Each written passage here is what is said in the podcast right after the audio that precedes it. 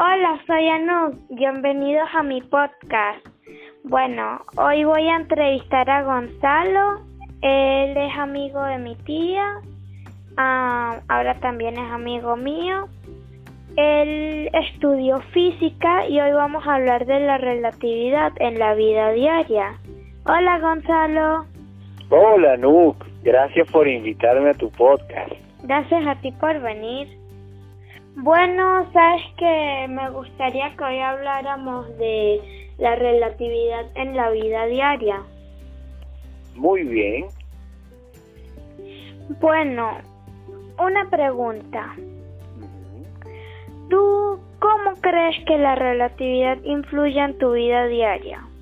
Pero porque la relatividad, en esencia, trata sobre cómo las observaciones que hacemos de un fenómeno cobran sentido cuando eh, las relacionamos con otro fenómeno. Porque todo es relativo, incluso decir que es de noche es relativo, porque yo puedo decir que es de noche, pero ahorita puede ser de día en Japón. Exactamente. Y hasta el tiempo es relativo, porque por ejemplo a mí me pasa que a veces yo voy a jugar con mi amiga y el tiempo se nos pasa muy rápido y, y jugamos tres horas y se nos hacen cinco minutos y en cambio a veces voy a doblar la ropa y cinco minutos se me hacen cuatro horas. Ah, bueno, sí, también. Esa es parte, refiere a la percepción psicológica que tú tienes del tiempo. Y bueno, es parte de lo que es nuestra vida diaria. Fíjate que podemos hablar acerca de los sentidos en una calle. Si tú te encuentras a un amigo que va en dirección hacia la Plaza Bolívar, te indica su derecha, entonces tú vas a poder ver que para ti la derecha de tu amigo será tu izquierda y no se van a poner de acuerdo. Eso a mí me pasó una vez que, por ejemplo, sabes que yo estoy en karate, ¿verdad? Aunque ahorita con el coronavirus me tuve que salir. Entonces el profesor una vez mandó online un video. Se llaman katas. El kata, sí, un esquema. ¿Sí sabes qué? Bueno, entonces yo me lo aprendí. Fino, le mandé mi video y que me quedó muy bien, pero la cosa es que lo hice hacia la derecha y era hacia la izquierda, pero para mí era su derecha. Ajá, exactamente. Eso es una manera de que encontramos una situación en donde tenemos que describir o en donde necesitamos especificar eh, hacia dónde eh, el, el, sentido del movimiento, hacia dónde debemos en este caso pues dirigir el movimiento que vayas a, efectuar en, tu esquema. Y también la relatividad está presente incluso en los gustos. En los gustos. Porque, por ejemplo, bueno, no sé si esto puede ser relativo, pero por ejemplo los fuegos artificiales, yo digo que son bonitos, y sí lo son, y son muy ruidosos, pero como mi madre y yo somos autistas, somos hipersensibles, entonces a mi madre a veces le afecta el ruido, pero a mí no me afecta porque me gustan tanto como se ven que no me afecta. Y eh, yo puedo decir que son buenos, pero entonces para Shiro, que es ultra mega sensible porque es un perro, entonces le afecta y se, se asusta cuando pasan fuegos artificiales. Bueno, fíjate, en los fuegos artificiales ocurre un fenómeno interesante, que es que cuando ellos suben al cielo, el cohete sube al cielo y estalla, el fulgor, el resplandor de colores, eh, tú logras eh, percibirlo primero y luego el sonido, ese estruendo que a tu mamá y a tu perrito pues eh, no les gusta, lo percibes después y entonces te das cuenta de que la luz llegó primero que el sonido. Por la velocidad de la luz, que es la velocidad máxima. Así es, la velocidad de la luz es la velocidad máxima que hay en el universo conocido. Es por eso que cuando uno ve caer un trueno, uno ve primero la lucecita y después si escuchas el Exactamente. Uno ve la centella y después viene el, el, el trueno, el, el estruendo. Y precisamente eso ocurre porque la luz es lo que viaja a la mayor velocidad en todo, en todo el universo. El sonido, sin embargo, eh, no. El sonido tiene una velocidad muy inferior comparada a la de la luz. Y el sonido es producto de la compresión y eh, de gas que rodea al fenómeno, en este caso al cohete que estalla. El sonido requiere de un medio para propagarse, en este caso el aire, y la luz no. Si tú tienes una bombilla y la bombilla la enciendes dentro de una cámara de vacío y le quitas todo el aire, la bombilla seguirá encendida. ¿Qué es una cámara de vacío? ¿Y cómo así? Ah, bueno, una cámara de vacío es un recinto, está cerrado, al cual se le acoplan unas bombas que van extrayendo todo el aire que hay dentro de ese, de ese recinto. De manera que de manera que no quede o queden muy muy poco muy poco pocas moléculas como un contenedor sin aire. ¿Y como así sin aire? O sea, si te metes no puedes respirar, algo así. Exactamente. Generalmente esos, esa, esa máquina de vacío se estudian, se, se emplean para estudiar eh, muestras que, que requieren en donde no entren contaminantes y entonces tú puedas estudiarlas. Y bueno, pero lo que a lo que quiero llegar con esto es que si tú a, una habitación le quitas el aire, no vas a poder percibir el sonido. Sin embargo, porque el sonido necesita un medio para propagarse. El sonido es una perturbación que viaja a través del espacio. Ah, por las ondas. Ajá, exacto. El sonido es una onda, así como la luz, así como lo es la luz. De manera que el sonido, que por ejemplo eh, se produce en nuestras cuerdas vocales, eh, ocurre porque nosotros estamos eh, cambiando el aire. Y lo es por eso que en el agua uno no puede hablar porque no hay tanto aire.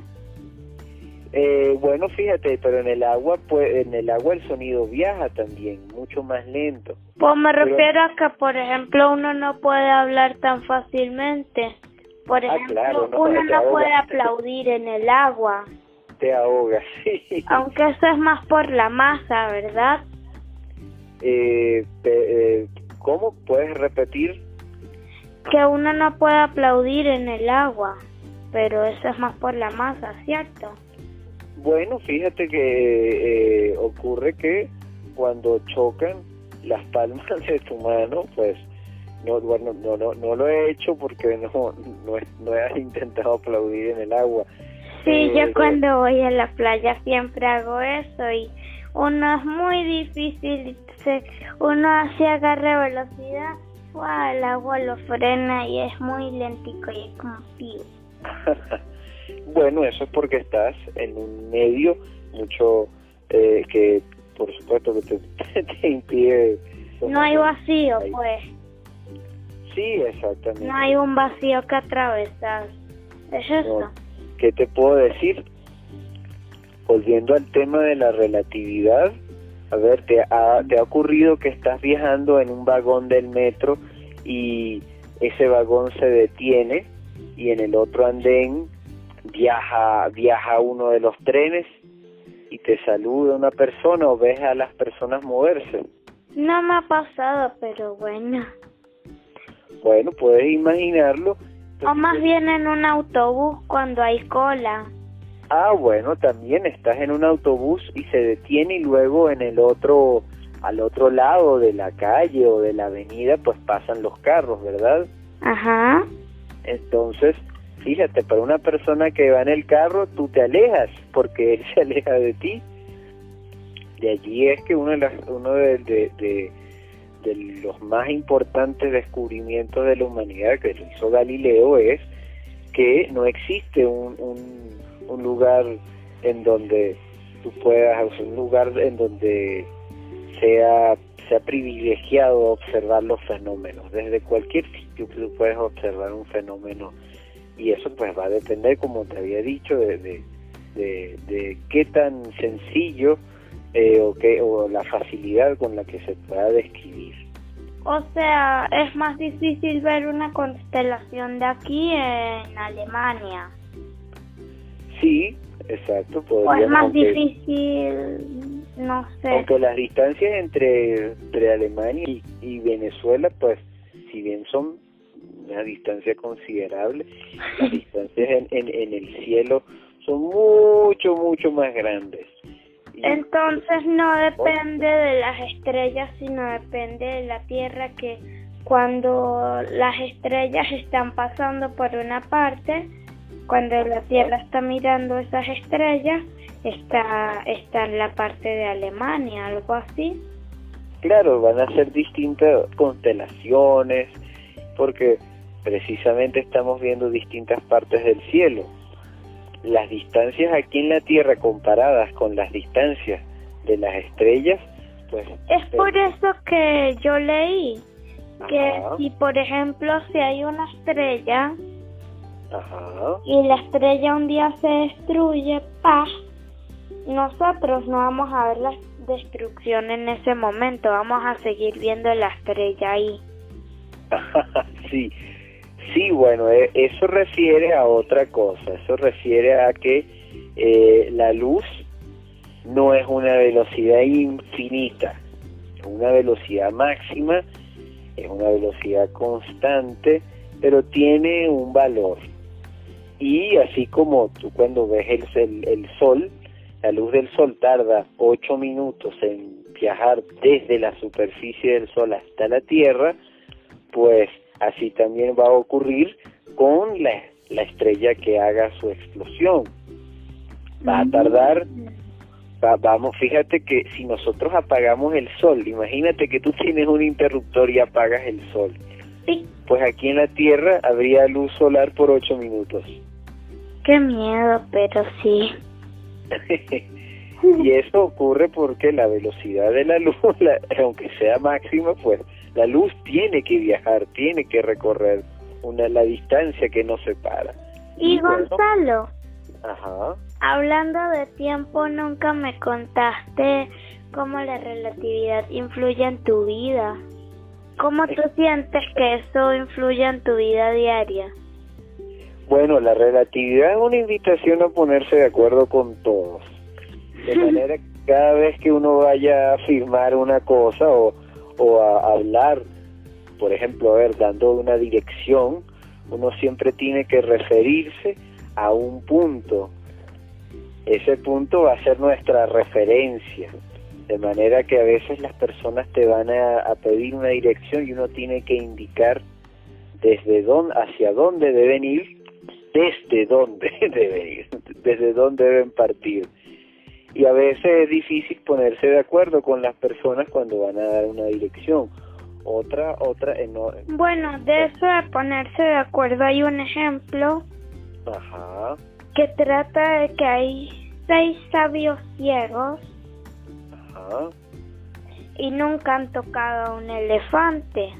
Entonces un día ellos van a tocar un elefante y cada uno toca una parte distinta. Entonces uno toca la cola y dice que el elefante es como una soga, otro toca la, la costilla, la parte del costilla lomo y dice que es como una pared, otro le toca las patas y dice que es como una columna, otro le toca la oreja y de alguna forma dice que es un abanico. Otro le toca los colmillos y como son así puntiagudos dice que el elefante es como una lanza. Y el último le toca la, la trompa y dice que es como una serpiente. Entonces todos se ponen a discutir y bueno, pasan toda la tarde discutiendo. Y a la final ninguno tuvo razón, solo acordaron en que todos tocaron un elefante. Fíjate que tienen, hay seis impresiones distintas de lo que es un elefante. Y cuando refiero, me, me, refiero a que hay seis impresiones distintas, es porque cada quien con su tacto utilizó el sentido del tacto y pudo estudiar un aspecto del elefante. Relacionando con los objetos que conocía. Exactamente. Entonces, fíjate, ellos tienen que relacionar lo que no conocen con lo que conocen, con lo conocido. Utilizan sus manos para palpar al elefante y además luego tienen que utilizar un lenguaje y unos términos comunes para poder ponerse de acuerdo en que un elefante es la totalidad, la suma de esos de esos seis eh, aspectos, esas seis características que tiene. Y su carita. Y su carita también. eh, nosotros en, la física y en la ciencia en general utilizamos un lenguaje común que es el de las matemáticas. De manera que eh, si ellos fuesen matemáticos, eh, eh, pudiesen utilizar un lenguaje común y representar cada una de esas características del elefante como símbolos y decir, bueno, un elefante es la suma de un, un símbolo para, para la, las orejas, para los colmillos, para la, las patas, y entonces, bueno, para eso ellos sería el elefante, sería la suma de todo eso, ¿ves? Mm. Entonces, la idea de la relatividad de alguna forma el valor que te puede dar es ponerte de acuerdo. Sí. De tener tu propio criterio, pero también de ser tolerante y escuchar a los demás. Así es, sí. Y entonces, disculpa que te había interrumpido, que ¿cómo influye? ¿Tú cómo crees? Eh, el movimiento de todo, de, de, de cualquier cosa, fíjate, todo, todo en, en, la vida es algo... Incluso cuando tú acaricias a tu gato, de alguna forma. Ah, claro. ¿Cómo podría haber relatividad en eso? Bueno, los gatos son las mascotas de otra parte de la física, de las de, la, de, de las cuestiones de las cosas muy pequeñitas. Hmm. Pero fíjate, mira, podemos decir, yo puedo estar acariciando al gato y el gato eh, puede estarse quieto y tú puedes afirmar, mira, el, gato está quieto. está en reposo. Está en reposo, está reposando.